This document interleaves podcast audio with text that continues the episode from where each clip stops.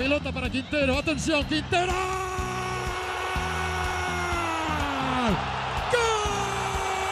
Ahí va el Pocho.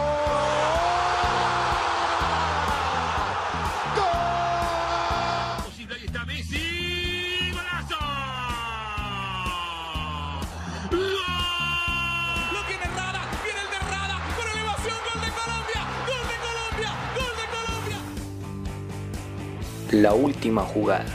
Podcast.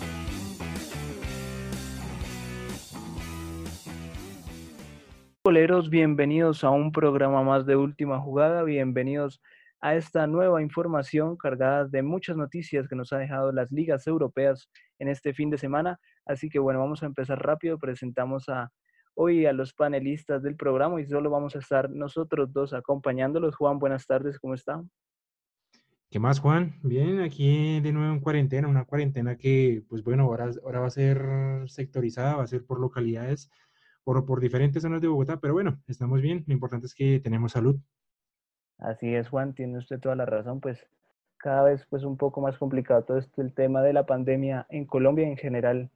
alrededor del mundo, pero bueno, lo importante es que a nivel deportivo las ligas, el fútbol está cargado de muchísima información y más con este fin de semana que hubo actividad para los colombianos en el viejo continente. Así que bueno, empecemos con su noticia que nos trae para el día de hoy.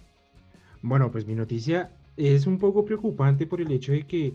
estamos, estamos hablando de que ya se han reportado muchos casos de COVID-19 en el fútbol profesional colombiano. Esto era pues un requisito que se tenía que cumplir para, para la vuelta del fútbol acá en Colombia. Y resulta que ya, ya varios equipos ya han realizado sus pruebas y ya han dicho cuántos casos de COVID-19 han, han, encontrado entre sus, entre sus jugadores. Son, hablamos de 14 equipos y con un total de 36, así como se lo escucha, 36 contagios, 36 eh, jugadores dieron positivo para COVID-19 o, o, no sé si directamente son jugadores o son del personal del, del equipo. Y la cosa va así, en Barranquilla, en el Barranquilla Fútbol Club se, detectaron siete casos, el Junior reportó tres, Nacional reportó dos, Cali, Bucaramanga, Cali, Bucaramanga y Huila reportaron uno, Tolima y Once Caldas son los, por, por, el momento son dos equipos que no han reportado ningún caso, Santa Fe, Envigado, Santa Fe, Envigado, Santa Fe 3, Envigado eh, reportó 2, Millonarios también 3, Bogotá Fútbol Club reportó 6, La Equidad reportó 4 y el último en reportar eh, fue Fortaleza y reportaron 3 casos. Entonces, esto es algo preocupante porque si usted se pone a mirar cuando se sacó, cuando se habló del calendario que ya está listo, el calendario para la vuelta del fútbol, hay una parte que si no estoy mal, la, la, la fase 5 en donde se dice que el gobierno nacional tiene que dar la, la autorización para, para el regreso del fútbol, pero con 36 casos yo lo veo complicado está bastante complicado ese tema y me preocupa, digamos, un poco en, las cifras que usted hay, es que muchos de los equipos denominados chicos son los que han presentado bastantes casos de contagios, ¿no? En este, en este caso, pues algunos equipos de la segunda división de nuestro, de nuestro fútbol, el Barranquilla y Fortaleza, y bueno, tiene usted razón en eso de que el gobierno pues está a la espera de, de los resultados, de cómo se va dando todo esto de las pruebas que están haciendo los equipos y, y, bueno, yo no sé, ¿a usted le parece que se puede retrasar un poco lo que sería el inicio de los entrenamientos primero individuales? Pues es que Aunque, bueno, ya empezaron, ¿no? Ya, ya, ya empezaron algunos entrenamientos de algunos equipos, pero cree que en general se puede retrasar, digamos, ya el inicio del torneo. Sí, eso le iba a decir yo, los entrenamientos ya empezaron, pero pues sí puede poner en, eh, sí se pueden de pronto detener eh, algunos equipos, de pronto el que más ha presentado es Barranquilla, Barranquilla sí de pronto sí se puede ver complicado porque pues no van a estar entrenando todos los jugadores y de cara a una posible reactivación Barranquilla puede presentar un, un desnivel, una desventaja porque pues son siete, son, por el momento se puede decir que son siete jugadores, vuelvo y digo, no sé si son siete jugadores o, son, también hay personas eh, del club de, que no sean jugadores, preparadores, el, de pronto alguien del cuerpo técnico, alguna cosa así. Uh, yo creo que esto sí, sí debería preocupar porque va a retrasar a unos y le va a dar vía libre a otros para que sigan con los entrenamientos, pero pues yo creo que hay que esperar a que a ver qué dice el gobierno, a ver qué, a ver si dicen que puede volver el fútbol o no, aunque yo diría que no, deberíamos esperar a que por lo menos estos, estos se puedan recuperar, a que los planteles no sigan, no sigan, que no sigan presentando casos y no sigan ex, exponiendo a los mismos jugadores para,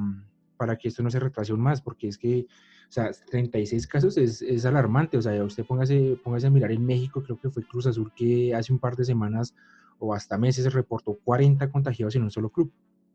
Sí, sí,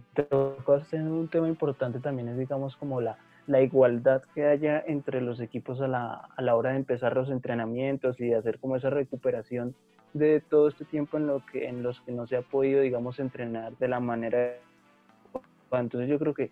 sí es preocupante la, la cantidad de casos que usted nos va informando. Lo bueno es que, bueno, según los reportajes de cada equipo, leía hoy lo de Millonarios y lo de Santa Fe, pues algunos son casos asintomáticos y que ya se encuentran pues relegados de lo que es como el entorno del club. Entonces, esperemos cómo, cómo va transcurriendo, ¿no? No sé si usted tenga por ahí a la mano si, si de pronto ellos piensan en volver a realizar pruebas en algún tiempo determinado o cómo es la cuestión ahí. Pues yo creo que ellos sí, sí tendrán pensado el volver a realizar las pruebas porque son como dos semanas en las que los equipos tienen plazo. Son casi dos semanas, casi tres semanas en las que los equipos tienen plazo para realizar las pruebas. Entonces, entre más pruebas, pues mucho mejor porque van a terminar de, de, de saber cuántos jugadores son los que, o cuántas personas son las que verdaderamente están contagiados. Y además, ah, otra cosa que usted también decía era, era el hecho de que, digamos, no todos, los, no todos los equipos tienen, por ejemplo, el mismo, el mismo centro de entrenamiento. Acuérdese que, el que, si no estoy mal, usted me corregirá, pero el que tiene el mejor centro de entrenamiento es Nacional, entonces Nacional pues estaría en ventaja y Nacional reportó dos. Pero hablemos de Barranquilla que reporta siete y no creo que tenga las instalaciones de Nacional o esté a las alturas, por ejemplo, las instalaciones de, de Junior. Entonces esto, esto es preocupante. Yo creo que deberían de volver a, realizar las pruebas para mirar a ver qué otros posibles casos hay y mirar, a hablar con el gobierno nacional para ver qué, qué ayudas hay, porque imagínese usted pronto un Bogotá, un Bogotá Fútbol Club, un Bogotá que no es un equipo muy visto, que no tenga mucho dinero, que no ha presentado problemas con, con, sus jugadores en cuanto a lo monetario, pero imagínese usted ya con contagios y un equipo de segunda división que no recibe muchos ingresos y con seis contagios, o sea, imagínese eso, entonces yo creo que hay que mirar cómo, cómo iniciar charlas con el gobierno para resolver todo esto. Sí, en eso usted tiene toda la razón. Esperamos y bueno, yo creo que ya, obviamente, pues la federación y como tal Di Mayor ya debe estar muy al tanto de ese tema porque sí es, sí es un poco preocupante porque son bastantes casos, pues muchos dirán, bueno, 36 casos en la cantidad de equipos del fútbol colombiano, pues no son muchos, pero igual es preocupante porque lo que dice usted, obviamente pues no somos a nivel europeo que, que todos los equipos tienen instalaciones o, cuentan con la misma cantidad económica, sino que aquí en Colombia pues la vaina es diferente, hay muchos equipos que, bueno, muchos no, hay pocos que, que son los que tienen bastante dinero como para decir que pueden solventar esta crisis de una manera adecuada, pero aquellos chicos son los que se van a ver más afectados y peor aún que les están, a los equipos chicos son los que más casos se les están se le están mostrando. Entonces, bueno, esperemos a ver, ojalá que, que, se pueda solucionar rápido por parte de la federación y como tal del gobierno y, y esperar que, que, vuelva pronto el fútbol, ¿no? que es lo que queremos, pero de, de, una manera adecuada y que sea entre una igualdad para todos, que no por ser nacional y tener las instalaciones y, y la envergadura que tenga, no tenga como digamos como un, pie por encima de todos, sino que sea igual para todos y, se pueda dar el fútbol de una manera adecuada en su regreso. Sí, es así, así como usted bien, lo dice, pues hay que mirar bien, hay que hacer las cosas para que todo sea un poco parejo, porque acuérdese que en el principio, o sea, tan pronto empezó y Mayor y la Federación Colombiana de Fútbol empezaron a hablar con el gobierno nacional para que les diera el avalo, para que les diera la luz verde al regreso del fútbol. El gobierno dijo que estaba esperando los resultados de Alemania para compararlos con Colombia. Y hasta donde yo sé, en Alemania no se, no se detectaron 36 casos. Entonces, hay que tener presente eso, en Alemania y en, ahora son, no solo en Alemania, en las cinco grandes ligas de Europa hicieron bien las cosas, no como acá, y ya, ya están disputando su fútbol, ya están terminando sus ligas, entonces miraremos a ver cómo es que el gobierno nacional va a terminar de tomar la decisión, si va a dar luz verde al fútbol o si les va a dar luz verde a la recuperación de los jugadores. Toca usted un tema demasiado importante y creo que, que estamos de acuerdo en eso, y es que no nos podemos poner a comparar o ponernos, digamos, a la altura de lo que fue o lo que pasó en Alemania y en general en, en, en, las otras ligas europeas. Primero porque pues la situación es bastante diferente, ¿no? Y segundo, pues yo creo que lo que usted dice es muy cierto. Al principio de, de, de cuando iba a empezar todo esto del fútbol, la renovación en Europa, pues los equipos no presentaron ningunos casos. Se dieron pues durante el tiempo este que estuvo el parón y todo. Pero en este momento, pues es un poco difícil el, contexto que se le viene al fútbol colombiano para su regreso. Esperemos y ojalá que, que no se retrase como tal. Pero bueno, vamos a cambiar de tema, esperando que entonces en los próximos días y para los próximos podcasts podamos tener mejores noticias para todos nuestros fans y nuestros oyentes, pero vamos a cambiar de tema porque le cuento que hoy salió una noticia, la publicación del TAS, que se le quita esa sanción al Manchester City, recordemos esa sanción que se le había puesto por infringir, perdón, lo que se conoce como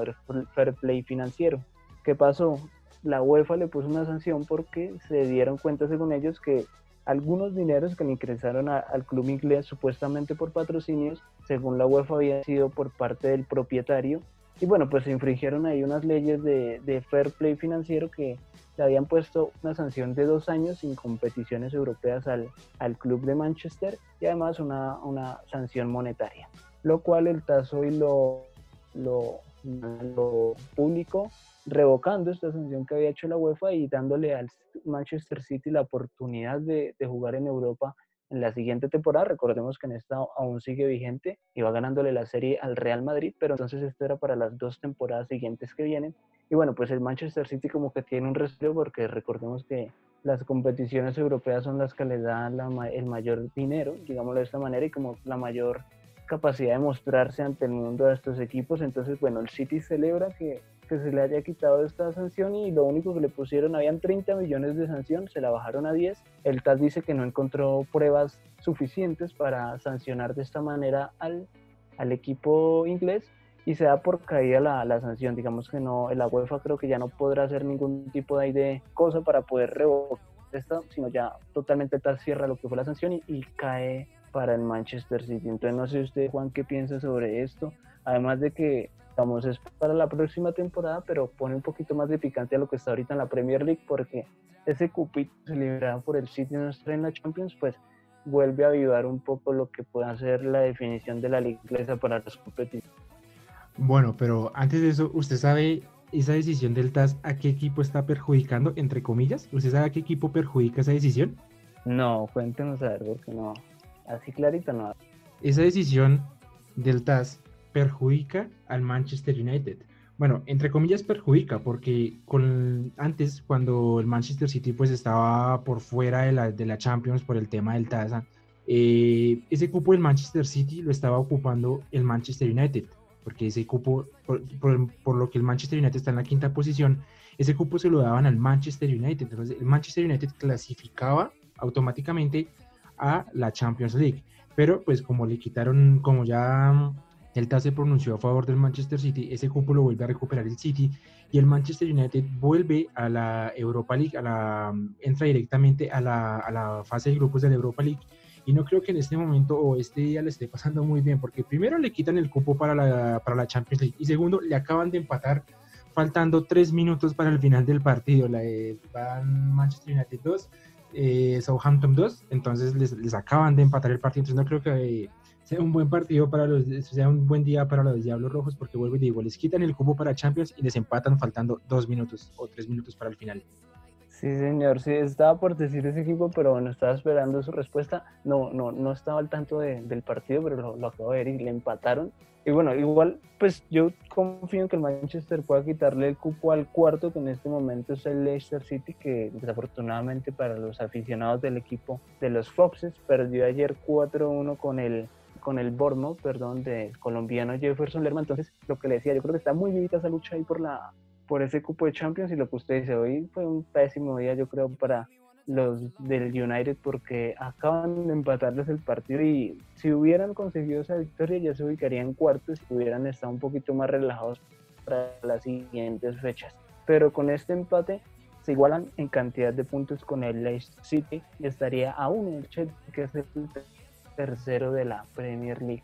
Entonces acaba de finalizar justamente el partido del Manchester United empató sorpresivamente con el equipo del Southampton. Entonces, bueno, duro, duro porque lo que le digo, yo creo que, va, va, a ponerse bueno lo que, lo que queda de la Premier League, aparte de que también esto pues hace que los cupos para la Europa League se estén peleando, por lo menos el Tottenham y el Arsenal que tenían ahí gran oportunidad de entrar a pelear un, un cupo por la Europa League, pues se les complica un poco más, a menos de que el Arsenal sea campeón de la FA Cup. Entonces esperemos que puede suceder en las próximas jornadas. Lo que sí es que esta es una decisión que no solo, digamos, le da alegría al Manchester City, sino que también afecta en general a los primeros puestos de la Premier League.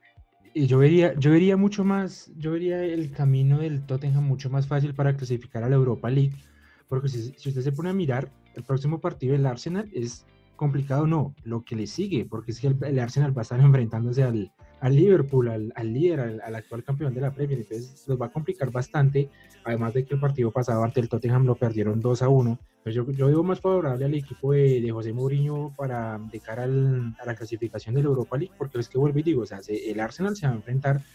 al mejor equipo que tiene en este momento la Premier League, que es el Liverpool, entonces va, va a estar complicado, pero también va a ser un buen partido para ver. Sí, Juan, tiene, tiene toda la razón. Entonces creo que, que estamos de acuerdo que esta noticia que nos ha dado el tazo hoy de revocarle la sanción al Manchester City que lo hubiera dejado dos temporadas por fuera de, de la UEFA Champions League, pues aviva un poco más y le da un poquito más de emoción a nosotros, que somos los espectadores y los que queremos ver buen fútbol en general dentro de la Premier League, a, todos estos equipos que están en busca de una clasificación a, a, competiciones europeas. Vamos a ver qué sucede en las próximas fechas. Igual el Manchester United me sorprendió el empate hoy porque desde que empezó el fútbol en Inglaterra después de, del perdón, el Manchester United venía con un ritmo impresionante, venía dando unos partidos muy, muy buenos, pero, pero bueno, vamos a ver qué sucede con, con el Premier League, que aunque ya definió campeón, lo, lo, bueno está ahí del segundo puesto para abajo y también lo que vaya a pasar con, con el descenso. Entonces esperemos qué sucede de aquí en adelante con la Premier. No sé si usted tenga algo más que decirnos sobre esta noticia del Manchester City, Juan. No, pues que básicamente, pues a mí me tomó como un poco de sorpresa porque yo ya pensaba que el, que el Manchester City definitivamente no iba a estar jugando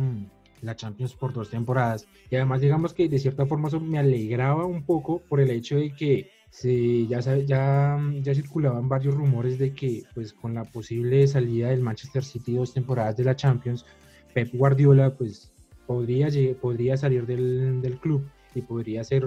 presentado como nuevo eh, entrenador del Fútbol Club Barcelona. Ese era un rumor que, que, circulaba, la verdad me parecía muy bien, yo estaba muy contento, yo la verdad celebraba la, decisión que hasta el momento tenía el TAS, pero el hecho de que Pep Guardiola iba a volver al Barcelona o podría llegar al Barcelona, pero con, con lo de hoy pues ya me deja más claro que tendremos que seguir con Quique Setién por lo menos hasta que finalice la Champions y que, y que el Manchester City, o sea, manteniéndose, eh, manteniendo todas las fichas que por el momento tiene, y, con un buen técnico como lo es Pep Guardiola, yo creo que el Manchester City puede llegar a ser un candidato serio a ganarse la próxima Champions League. Es, es como sorprendente como una noticia, digamos que, que, diríamos todos solo involucra lo que es al Manchester City, como que da un revolcón en lo que es general el fútbol europeo por lo que ustedes dicen. Guardiola es uno de los candidatos que ha puesto ahí el, el Barcelona para poder reemplazar esa pésima temporada que lleva Setién con, con el equipo catalán. Pero bueno, yo creo que con esto, ahora dándole un giro por otro lado, recordemos que algunas semanas atrás, pues con todos estos resultados que había tenido el Barcelona, se decía, o se dice aún, que Messi no, no va a renovar con el equipo a final de temporada, ¿no es cierto? Entonces se decía que uno de los equipos que le podría dar, o a los que se podría ir el, jugador, el crack argentino, sería. Irá porque la sanción que tiene el City, será que sí quiere irse allá sin jugar Champions, pero bueno, eso vuelve a avivar un poco ese tema de, Messi en el Manchester City, si es que no renueva con el Barcelona, entonces lo que le digo, cómo esta noticia del City en general reaviva un poco este montón de rumores que hay en el fútbol europeo y bueno, esperemos que sucede con, con estos próximos días y lo que vaya pasando a final de temporada. Pero mire que este tema de, de, la salida de Messi, pues digamos que todavía está, es un poco incierto, eh, no, ha, no ha definido nada el, jugador argentino, salió el presidente mm, de Bartomeo, salió diciendo que pues que las cosas iban más o menos bien. Y después salió Pep,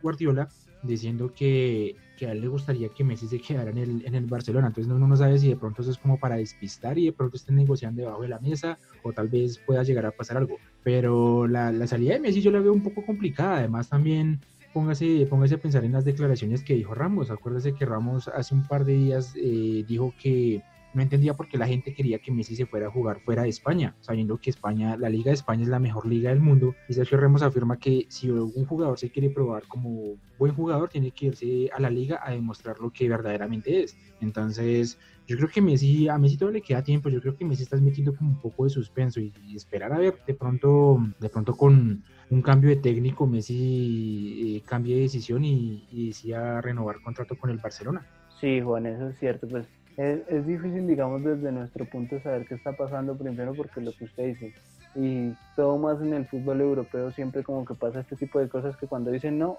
termina siendo verdad y si hay un cambio de club para, para los jugadores, porque no se sabe en realidad qué es lo que esté pasando, lo que estén haciendo los managers, qué, qué jugadas están haciendo, entonces esperemos yo creo que también va mucho de la mano de lo que pase con el Barcelona en la actual Champions League, en ese partido contra el Napoli, y si logra clasificar lo que vaya a pasar en, Lisboa cuando, cuando se juegue esta Champions en, esta, en estas finales inéditas que se van a dar. Entonces, bueno, para mí, eh, en, en, mi punto de vista, yo creo que tiene que ver mucho con lo que vaya a pasar para, para el Barcelona en la Champions. El Real Madrid ahorita en este momento está ganando, entonces yo creo que ya las ilusiones del Barcelona para, para ganar la Liga de España yo creo que ya las tienen que ir sepultando porque la ventaja sigue de la misma manera, pero los partidos se le acaban al, equipo de Setién para poder alcanzar al Real Madrid, que si bien no juega bien, pues ahí está ganando esos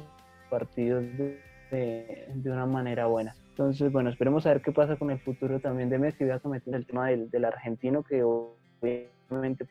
da mucho de qué hablar alrededor del mundo y, y a ver qué pasa con, con este tema de, de Guardiola al Barcelona o Guardiola, o se quedan en el Barcelona. Entonces no sé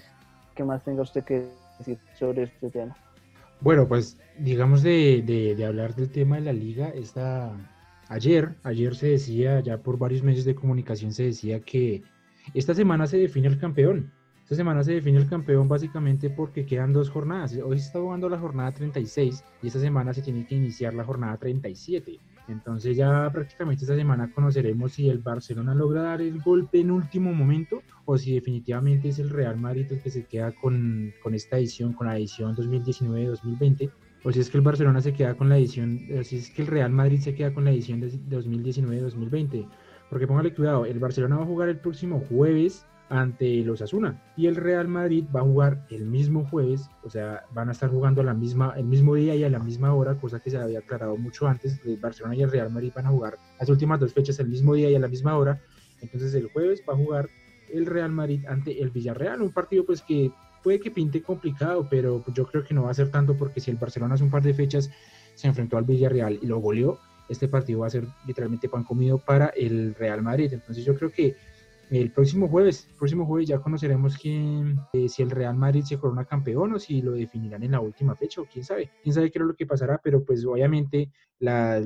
las cifras indican que el Real Madrid va a ser el campeón de esta temporada y esperemos que de pronto este fútbol siga, siga en las competiciones internacionales porque tan pronto acabe la liga el, Real Madrid tiene que ponerse a pensar en qué va a ser lo de la Champions, porque acuérdese que todavía sigue vivo en la Champions, está perdiendo 2 a 1 ante el Manchester City, un Manchester City que lo está haciendo bien, entonces yo creo que así como el Real Madrid viene haciendo las cosas bien en la liga, yo creo que tiene que terminar de hacerlas bien y pensar en la Champions League, lo mismo el Barcelona. Así es, Juan, también estoy acá entonces mirando cómo, cómo están las fechas, bueno, las últimas dos para, para los dos equipos, lo que usted dice, el jueves el partido van a la misma hora, en general todos los partidos, el Barcelona contra los Asuna y el Real Madrid en su estadio, bueno, en el, en el, estadio, en el pequeñito, en el que están jugando ahorita, contra el Villarreal. Entonces yo creo que, que esta, esta semana ya tenemos campeón de la Liga Española. Le quiero preguntar a usted, aún esperando lo que pueda ocurrir para el Barcelona en,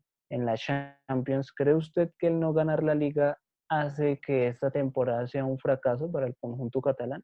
Sí, yo creo que sí, porque yo, yo vi desde un momento una, una o, no lo pienso como tanto desde el club catalán, sino lo, lo, miro más desde la parte del director técnico. Me quiero es como desquitar con Quique Setién, porque yo me acuerdo que cuando, cuando Quique estaba o fue oficialmente presentado por el Barcelona, yo me acuerdo que Quique decía que él iba a seguir el, el ADN de Johan Cruyff y, y lo que y lo que perfeccionó Guardiola. Yo me acuerdo que Quique Setién hablaba mucho de eso, hablaba mucho de ese, de ese estilo de juego, y si Quique Setién hubiera hecho eso, en este momento el líder eh, sería el Barcelona. Pero para mí Quique no hizo nada, la verdad no se dejó ganar la liga, aunque, aunque también hay que pensarlo, o sea, el, el, el Barcelona perdió la liga fue en esos dos partidos que empató, o creo que fueron tres, pero dos de esos partidos que fueron muy complicados fueron contra el Sevilla y contra el Atlético Club de Bilbao. Son dos equipos que normalmente no hacen nada en la liga, normalmente usted los ve peleándose el cuarto, quinto, sexto puesto, pero que cuando tienen que jugar contra el Real Madrid o el Barcelona, sí son equipos legendarios que hacen muy, muy, muy buenos partidos. Entonces yo creo que sí, si, si el Real Madrid se llega a coronar campeón de esta temporada, yo creo que esto sí se puede considerar como un fracaso por el hecho de que, pues bueno, el Barcelona ganó la temporada pasada, si no estoy mal. Y también si se, ve, si se tienen estos resultados para la, para la liga, que son resultados pobres, porque el Barcelona últimamente no viene ganando con resultados abultados. Eh, me acuerdo el, de, el del Villarreal, pero poco más. Entonces yo creo que si, si el Barcelona no, no, logra conseguir esta, esta liga, sí se puede considerar como un fracaso y también se puede ir pensando que el Barcelona no va a superar la llave contra, contra un Napoli que viene mucho mejor. Sí, ese, ese tema también contra el Napoli va a ser un partido muy complicado para, para, el, para el Barcelona, ¿no? Lo bueno es que, pues, digamos, de una u otra manera tiene la localidad, aunque obviamente sin sus fanáticos, pero por lo menos va a poder jugar en su estadio lo digo porque la UEFA quería que esto no siguiera así, aunque eso también veremos aún, ¿no? Recordemos que creo que usted ha visto en los últimos días haya, ha, sucedido un rebrote de, lo que es del coronavirus en, en esta zona de Cataluña y, como tal no en Barcelona, pero sí aledañas a la, a la ciudad capital de Cataluña. Entonces, algo que dejó muy claro la UEFA y es que estos partidos que faltan de, de, los cuartos, de los octavos de final, perdón, de la UEFA Champions League, si en algún momento llega a haber un rebrote o una cantidad, digamos, de afectados o de infectados por el virus, totalmente se, se acaba eso de, de, jugar en los estadios de ellos, sino que se transportan de una para, para Lisboa y se jugarían esos cuartos de final también, los octavos, perdón, en, en Lisboa. Entonces esperemos que pueda suceder, pero sí es muy cierto eso de que es un partido muy complicado para, para el conjunto de Catalán y, lo decimos también, pues digamos, de la manera en que viene jugando, ¿no? Un tiempo para acá, desde que pasó esto del parón, el Barcelona no viene jugando muy bien, que digamos, y, creo yo que depende mucho de lo que pueda realizar Messi y, y compañía. Entonces, es un partido difícil para mí. El no ganar la liga, pues, si bien no es un fracaso, yo creo que, que sí es una, una para replantear en el, el conjunto catalán de, de, qué se hizo bien y qué no se hizo tan bien, si en realidad fue un acierto o no el haber llevado a Setién al banquillo de, de zona. Entonces, obviamente, pues este es un equipo que, que, está acostumbrado y más que acostumbrado está en la obligación de ganar todo lo que o sea, Recordemos que esta mini Copa del Rey que se jugó, no sé si, bueno, fue en un país de Oriente, ¿no? Que la ganó el Real Madrid también fue un golpe duro para el conjunto catalán, entonces perder esa copa y perder la Liga de España es complicado. La tildaría fracaso si, si no llegan a ganar la Champions, que también es complicado para el, para el equipo de Messi. Entonces esperemos que pueda suceder. Ahora yo le pregunto por el Real Madrid. ¿Cree usted que, que con solo ganar esta, esta temporada la Liga de España y digamos en una virtual eliminación que pueda tener con el City, porque muy duro le va a tocar al, al conjunto de la Casa Blanca, ¿Cree usted que, que, la temporada del Real Madrid queda arreglada con ganar solo la liga o, o está en la obligación de, de, ganar la UEFA Champions League? Pues bueno, yo creo que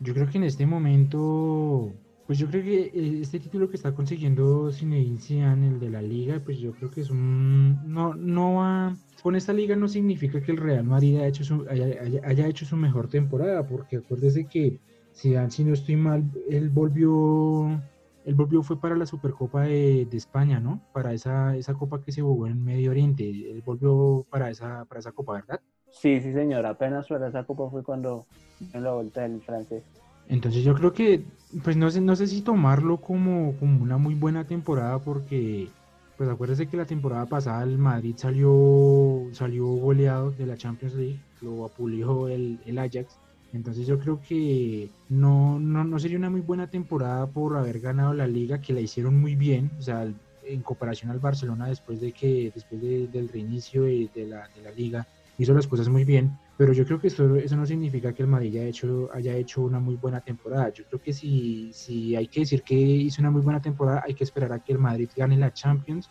porque pues ahí es donde se va a ver, bueno, el Madrid perdió una, una Champions cuando no estaba Sisu, entonces ya después volvió Sisu, ganó la Liga, ganó la Supercopa y ganó la Champions. En ese momento sí se puede decir el Madrid recuperó su hegemonía, pero pues al ganar un título nacional yo creo que no, yo creo que eso no, no le da el mérito para decir que fue una muy buena temporada. Ya hay que esperar a, ver cómo le va a Champions. Así es, Juan. Bueno, pues acá en última jugada damos ya por hecho obviamente que el, el Real Madrid queda campeón. Obviamente aún no ha quedado. Hay matemáticamente alguna posibilidad para el Barcelona, pero bueno, todos sabemos que es complicado para el conjunto catalán. Entonces, es cierto lo que usted dice, yo creo que, que la llegada de Zidane pues le dio un plus al, al equipo y ha recuperado un poquito, digamos, no el fútbol, porque si bien usted ve los partidos del Real Madrid y la verdad uno no se enamora viendo jugar al equipo, al equipo de la Casa Blanca, pero a manera de resultados pues es positivo la, la llegada del técnico francesa a la Casa Blanca. Entonces vamos a esperar qué sucede en las próximas fechas, este jueves, qué va a pasar con el Real Madrid y con el Barcelona y el futuro, ¿por qué no?, de, de que se tiene en el banquillo del conjunto catalán. Vamos a dar un giro porque ya lo que hablamos bastante de la Liga Española y aunque no está definida, pues yo creo que ya sabemos cómo, cómo va a quedar para estas próximas dos fechas. Entonces vamos a dar el giro, vamos a irnos a Italia, que esta liga también desde que empezó a renovarse el fútbol europeo, pues creo que es de las más emocionantes. Se han visto partidos muy, muy buenos. En estos momentos el Inter está ganando 3 a 1 al Torino. Y bueno, el Inter que venía ahí flojito, flojito venía, pero está recuperando puntos y creo que con este triunfo alcanza a ponerse segundo detrás de la Juventus. Una Juventus que todos la dan por por campeón allá, pero que a mi punto de vista pues no ha mostrado el mejor fútbol, ¿sabes? Yo creo que Sarri no, no, como que no ha mostrado su mejor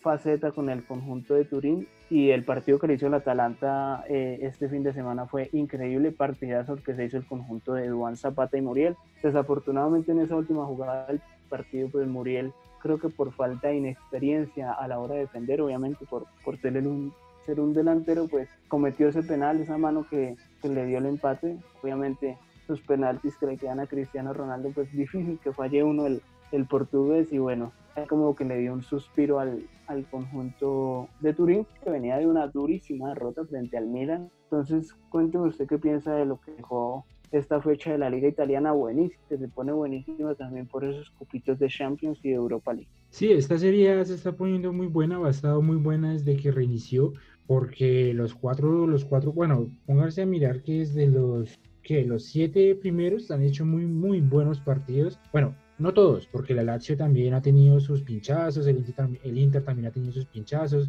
pero si uno mira la Juventus, el Atalanta, la Roma, el Napoli, bueno, Napoli también tuvo sus pinchazos, pero también ahí le ha ido más o menos, y el Milan han hecho muy buenos partidos desde que, desde que volvió la Serie eh, hablando un poco de la Juventus, yo creo que Sarri lo hizo muy bien fue a principio de temporada, desde que llegó a la, Juventus lo ha hecho muy bien, al principio, lo, al principio lo hizo muy bien, no sé qué fue lo que le pasó después de, de, de este, de este de este parón, de esta cuarentena, pues nosotros siempre hemos dicho acá que ese parón pues sí ha afectado mucho tanto a los equipos, a los jugadores como al, al cuerpo técnico pero es que, o sea, uno, uno puede pensar que la Juventus en, en, los últimos partidos les haya ido tan mal, sabiendo que la Juventus es un equipo que usted mira y tiene jugadores en la posición que sea, o sea, usted mira y tiene muy buenos nombres, muy buenos jugadores, y la Juventus no debería estar presentando este tipo de problemas. Pero bueno, eso ya,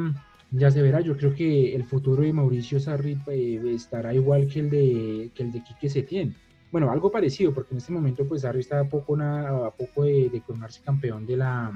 de la, de la que de la Serie A y que, se tiene, no, pero yo creo que el, el, el, el futuro de Sarri depende de, de, lo, de lo que pase en la Champions, porque el, la, la, Juventus viene ganando el título de la Serie A hace mucho rato, lo viene ganando desde hace mucho, entonces yo creo que los, los directivos de la Juventus no, no, están tan interesados en este, en este título, además de que perdieron una final de la Copa Italia una final que estaba prácticamente ganada comparando al, a la Juventus contra el Napoli. Eh, pero bueno, yo vuelvo y digo, o sea, el, el futuro depende de, de, la Champions, a ver cómo, cómo les va en la Champions, a ver si pueden revertir ese, ese mal resultado que tienen contra el, contra el Olympique de Lyon y si le va muy bien a Sarri, yo creo que no, no, no le bastará con llegar a la próxima ronda o a las semifinales. Yo creo que si Sarri se quiere quedar, tiene que ser campeón de la Champions, lo cual está un poco complicado. Entonces, la verdad, yo veo a esta, a esta Juventus, pues que está a poco a poco de cambiar técnicos y es que no le va muy bien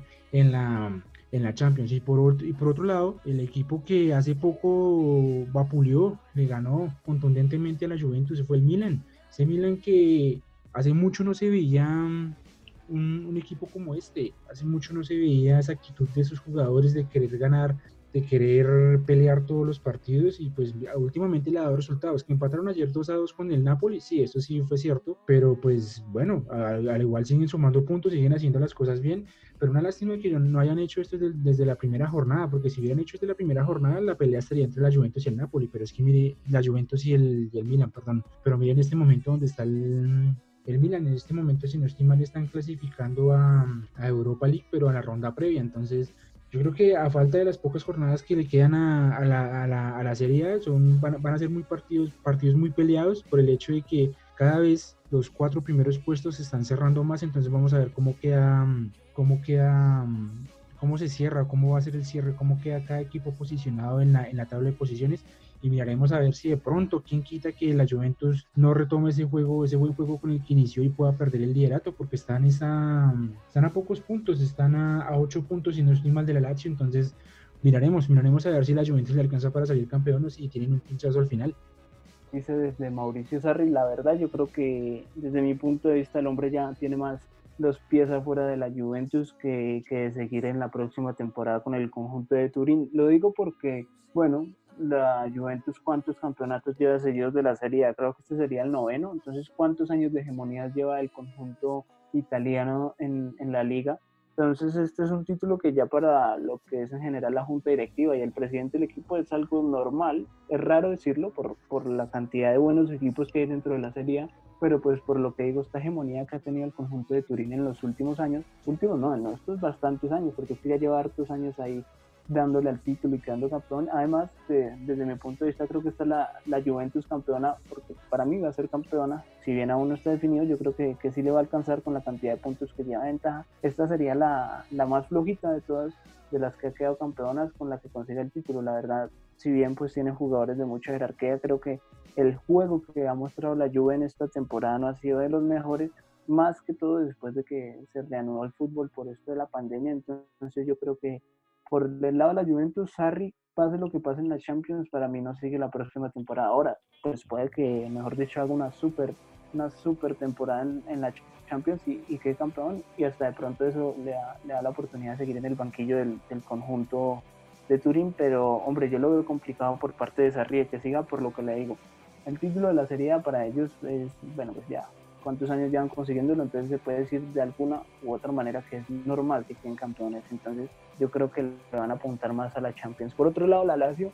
me sorprendió un poquito porque cuando estaba el parón, que no, no se había reanudado ninguna liga, el equipo en Italia que más peleaba porque se reanudara el fútbol era la Lazio. Ellos estaban confiados en que podrían volver, en que mejor dicho estaban listos para volver y vea que se reanudó y han tenido un bajón increíble, han perdido muchos partidos, han perdido muchos puntos y y ya se han relegado mucho de, de, esas aspiraciones que tenían de alcanzar a la, a la Juve. Sorprende lo del Atalanta, que si bien pues no, no nos había mostrado muy buen juego, pues sigue, sigue mostrando esa calidad de fútbol el equipo de Gasperini, la verdad, que juega muy bien al fútbol. Lo decían este fin de semana en, en la cadena de televisión que transmitió el partido, que hasta el momento es el único equipo que se le ha parado y que le ha hecho partido al, a la Juventus en su estadio. Entonces deja mucho que decir lo que está haciendo este técnico italiano en la Atalanta y como muchos nombres, porque si bien pues tiene ahorita jugadores de mucha jerarquía y que todos los estamos conociendo, pues no, no tiene obviamente ese, ese peso financiero de, de, la Juventus o de otros equipos. Y el Inter, bueno, el Inter ahí de a poco, el Inter es sorprendente, hombre, porque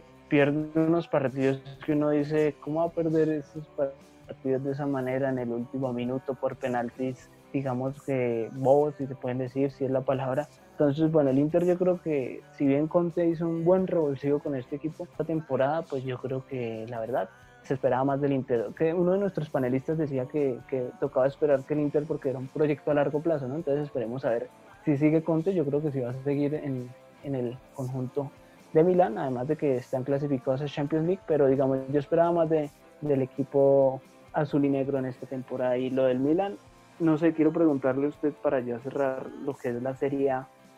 si tiene que ver mucho con la llegada de, de en este, en este verano, ese revulsivo que tuvo el equipo. Y, y sí, es sorprendente, ¿no? Bueno, no sorprendente, pero sí es muy bueno por parte del conjunto rosonero que, que ojalá sigan este, en este buen pie y siga jugando esos buenos partidos. Y usted menosprecia el empate de ayer, pero créame que en el San Paolo y empatarle al Napoli es un buen partido para, para el Milan, además de que, que, yo tuve la oportunidad del partido y pues algunos errores defensivos que aún tiene que, arreglar el conjunto rosonero, pero jugaron bien y, lo que le digo, empatarle al Napoli pues es,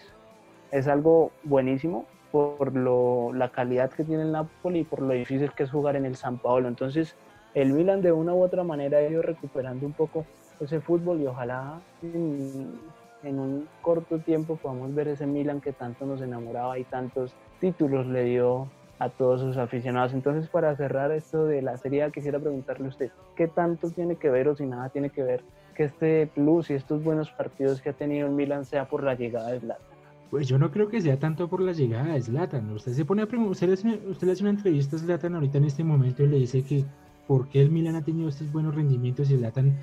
con su gran ego va a decir que es gracias a él. Pero pues Zlatan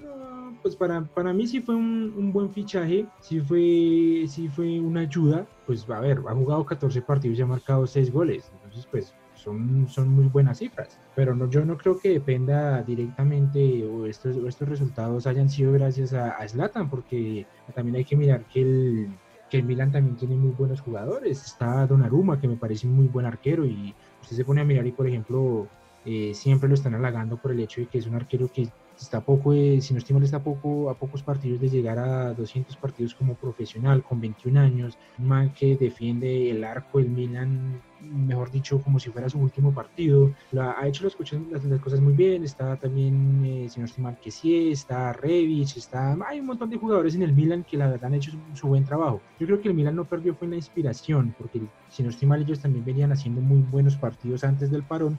ellos no, no, no, no perdieron esa inspiración, yo creo que eh, trabajaron de la mejor manera, su técnico ha venido haciendo las cosas muy bien. Yo creo que eso es más bien un trabajo en grupo y no solo por Slatan, porque vuelvo y digo, o sea, Slatan hace poco dijo que si él hubiera estado desde el principio de la temporada, ellos estarían ganando la, el escueto en este momento, pero esos, esos son los comentarios típicos de Slatan gracias a su ego, pero yo creo que eso, más, más, eso ha sido más bien es un trabajo grupal, yo creo que eh, ellos han sabido, ellos han sabido eh, redefinir ese término de, de equipo han hecho muy bien las cosas. Yo creo que es básicamente por eso. Lo de Zlatan no mucho porque vuelve, le digo, 14 partidos, 6 goles. Y entonces eso ha sido todo lo que ha hecho Zlatan. Entonces me parece que es más bien un trabajo de equipo. Sí, Juan. Bueno, yo creo que, que para finalizar entonces lo de la Serie A y este tema del Milan, podemos ser del, del, equipo que sea, digamos, en mi punto de vista, pues la verdad me gusta mucho más el Inter y, y soy muy fan del Inter, pero yo creo que lo que ha hecho hecho eh, el Milan en, a lo largo de su historia da para uno emocionarse que ojalá, uf, en algún momento pueda volver este equipo que tanto nos enamoró. Obviamente ahorita digamos que no tiene ese músculo financiero y esos jugadores de calidad que, que todos queremos ver, pero yo creo que si siguen así es un, es un buen paso para, para conseguir y consolidarse de nuevo como uno de los grandes protagonistas de la liga italiana. Ojalá mantengan el técnico, créame que eh, me parece que ahí es donde está lo, importante de este club. Eh, ha, jugado, ha jugado y ha planeado perdón, muy bien estos partidos el técnico. Fue un acierto por parte de la directiva traer a, a este señor, no, no recuerdo bien el nombre, pero bueno, yo creo que ahí es donde, donde está el principio. Además hay jugadores que, que, están dando muy bien por el equipo, que suban la camiseta y era algo que no se veía en el Milan hace rato. Entonces me gustaría, bueno, ya terminando este tema, hablar de, del París, una liga francesa, antes de hablar del París que como todos sabemos pues se dio por terminada, se dio por hecho que el campeón iba a ser el Paris Saint Germain, entonces todos quedamos como, bueno, ¿y qué va a pasar con el París? ¿Será que va a llegar a tope para lo que es la Champions League? Recordemos que faltan menos de 20 días para que se reanude el fútbol de, del viejo continente en lo que es el campeonato europeo más importante a nivel mundial también. Entonces, bueno, yo quisiera que habláramos del París, que este fin de semana jugó un amistoso contra el Le Havre, un equipo de, de la segunda división, algo para notar ahí, fuera de, del contexto del fútbol, es que se jugó con aficionados. 5.000 aficionados entraron al estadio sin medidas de seguridad, digamos, en el sentido de distanciamiento social, algunos con tapabocas, otros que no. Entonces en Francia como que ya, ya están empezando a poner a punto lo, lo que era nuestra cotidianidad que, que, tanto queremos que vuelva. Entonces, bueno, ya metiéndonos dentro de, del partido, 9-0 fue la victoria del conjunto de París, goles de Neymar, no sé si doblete, bueno, no recuerdo bien, pero anotó Neymar y Mbappé y bueno, algunos otros más, creo que María también metió gol, entonces bueno, quedan dos amistosos al Paris Saint Germain, solo va a jugar tres partidos, tres partidos va a jugar antes ese vital partido frente al Atalanta cuando ya tengan que viajar a Lisboa y jugar frente al equipo de Gasperini, que para mí muy difícil se la va a poner al conjunto de París. Entonces, no sé, cuénteme usted qué piensa de, de esta renovación para el París con esta goleada 9 a 0 y si cree que, que, podrá hacerle la guerra o qué va a pasar con el futuro del Paris Saint Germain en la Champions. Y aunque muchos dicen que pues, le tocó el rival más fácil, yo creo que, que no. Aparte de que, bueno, no hay rival fácil ahorita a estas alturas de la Champions, yo creo que el rival más duro era el Atalanta, lo digo por ser esta, esta modalidad de partido único. Ese equipo es impresionante como juega y, y se la va a poner muy difícil. No sabemos qué pueda pasar si va a sobresalir la jerarquía del conjunto de París o la juventud y la, la, experiencia que ha tomado el Atalanta en los últimos partidos. ¿Qué piensa usted? Pues bueno, ese partido, así como se lo dice, fue el, contra el Le Havre, un partido que obviamente el Paris Saint Germain iba a ganar.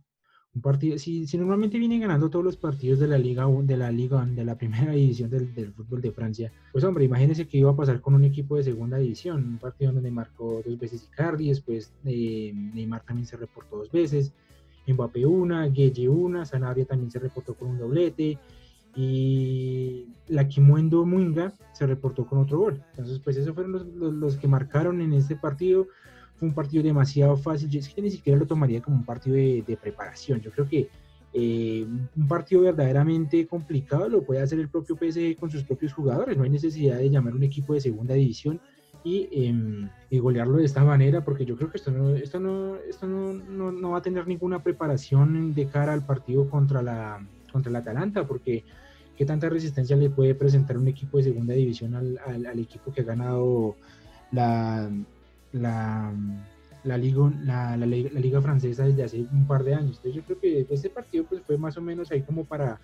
que los jugadores no lleguen tan oxidados, porque si uno dice, bueno, el, el PSG está planteando muy buenos partidos para, para ponerse fino de cara al partido contra el Atalanta, yo diría que ¿por qué no, le, por qué no hablaron de pronto con, con, algún equipo de Alemania? ¿Por qué no hablaron con estos equipos, con el Frankfurt, con el Wolfsburgo, con estos equipos alemanes que están peleando o que aún están peleando la Europa League? ¿Por qué no de pronto hablaron con Mónaco, con Olympique, que también, el Mónaco no está peleando en ningún torneo internacional, pero es un equipo grande de, de, de, Francia. Entonces, digamos que con esos partidos sí se hubiera podido presenciar un verdadero fútbol del PSG y se estarían verdaderamente preparando para el Atalanta, que yo creo que el decir que el Atalanta es un equipo chico, yo creo que eso es un error. Yo creo que en este momento los equipos eh, que tienen desventaja son los que eh, acabaron competición. El, el Bayern, por ejemplo, que a pesar de que ya acabó competición, pues es un equipo que viene en desventaja, al igual que el PSG. Entonces, bueno, aunque el Bayern, aunque el Bayern si se pone a mirar, la ventaja ya la tiene, porque ya, ya, ya goleó en Stamford Bridge al Chelsea.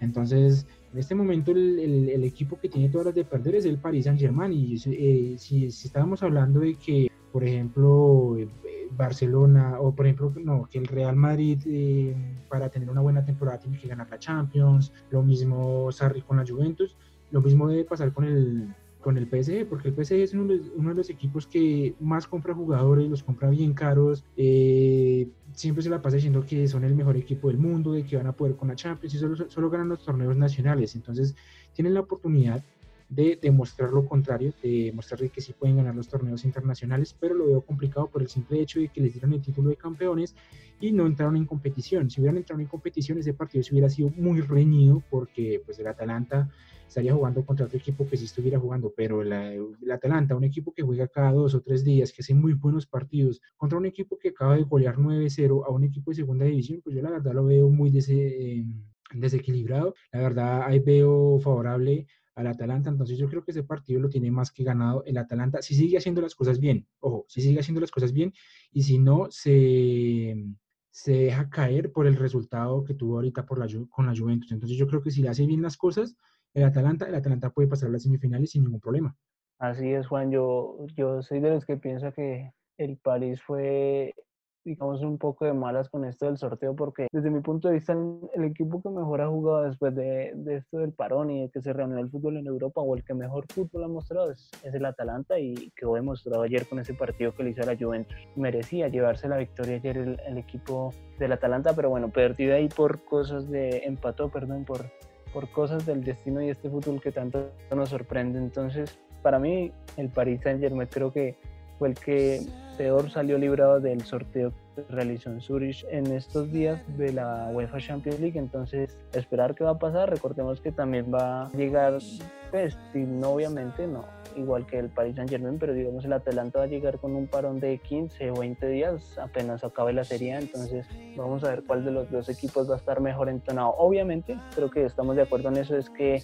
le lleva un poco de ventaja al Atalanta, eso sí, al Paris Saint Germain, un poco no, yo creo que bastante ventaja le lleva al Atalanta porque, que a pesar que no estuvo Dubán hoy porque era haber tenido el debate con él, pero yo soy de los que piensa que el no tener continuidad deportiva con esto de partidos reales, lo que usted dice, pues jugar contra un equipo de la segunda división y peor de Francia, pues es una cosa que, que digamos no hay comparación a, enfrentar equipos de otra envergadura. Entonces yo creo que sí le va a quedar muy difícil al París y las que tiene todas de ganar para mí es el Atalanta de, de nuestros colombianos y va a estar bueno, no sé qué me dice usted, si está de acuerdo para vernos o cuando tengamos programa de debate hablar de, de, cuál para nosotros va a ser el equipo que va a quedar campeón de, de esta UEFA Champions League. Entonces, no sé, dígame usted si tiene algo más por decir o cerramos el programa ya el día.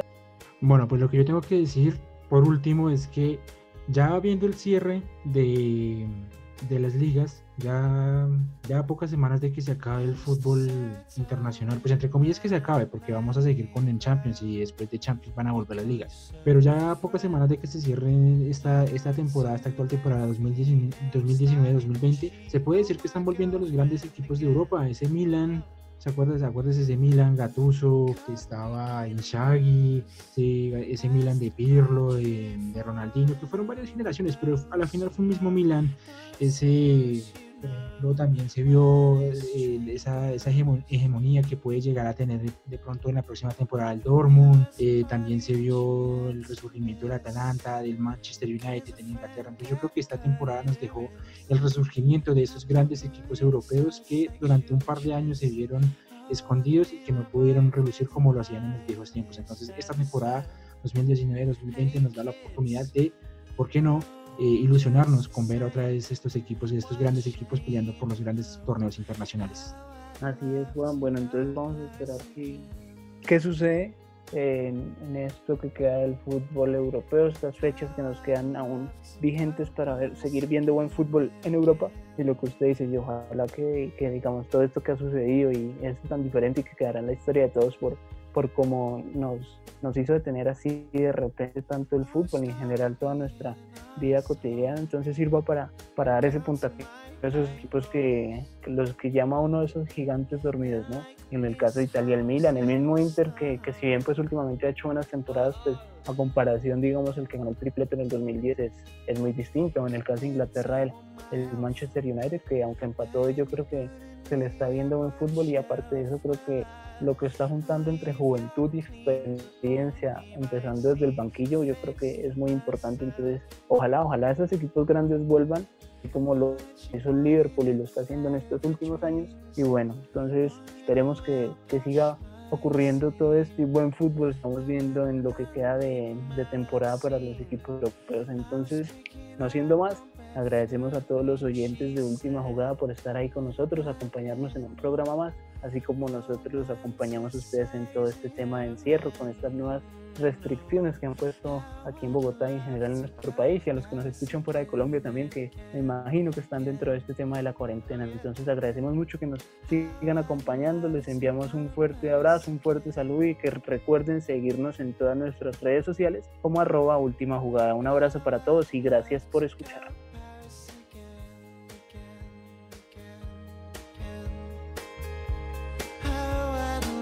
to go by again.